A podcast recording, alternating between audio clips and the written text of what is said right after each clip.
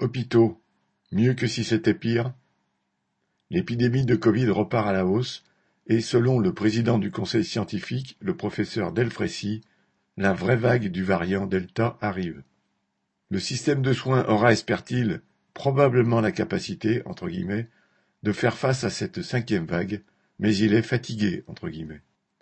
C'est peu dire à entendre le professeur Rémi Salomon de l'hôpital Necker Enfants Malades ou le professeur Grimaldi, le premier dénonçant une situation catastrophique et notamment le nombre de lits fermés par manque de personnel averti « ça va s'effondrer ». Il donne comme exemple, citation, Contre les AVC, on dispose de traitements extrêmement efficaces, mais 30% des lits sont fermés dans ces urgences neurovasculaires, faute de personnel. C'est une perte de chance réelle pour les patients. Fin citation. Le second, tout aussi inquiet, a dénoncé il y a peu la suppression de cent mille lits sur trois quinquennats. Le terme est important, car c'est bien de politique gouvernementale qu'il s'agit.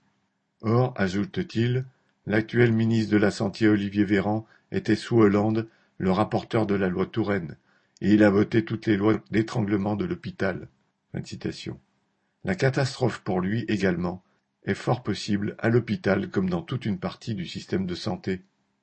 Mais à en croire le directeur de l'AP-HP, Martin Hirsch, à l'antenne de France Inter, le 22 novembre, la remontée pourtant fulgurante des cas de Covid ne devrait pas trop engorger l'hôpital, car, dit-il, on soigne à peu près autant de patients avec un peu moins de personnel. On ne compte que mille postes non pourvus à l'AP-HP sur dix-huit mille, et un certain nombre de lits fermés. Il y a 13% de lits fermés à l'AP-HP, admet-il, mais dans la plupart des services, on ne traite pas 13% de patients en moins, ce qui explique en partie les tensions. On serre les fesses, commente-t-il, en s'incluant abusivement dans le personnel qui se dévoue et est à bout.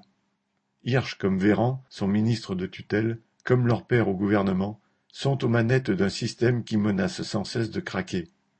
La santé est un bien commun qui doit échapper aux logiques du marché, énonce à juste titre André Grimaldi.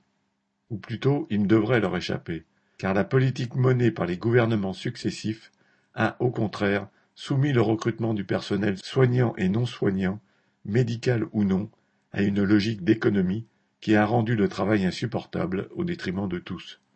Ce choix de société tue autant que le virus. Viviane Lafont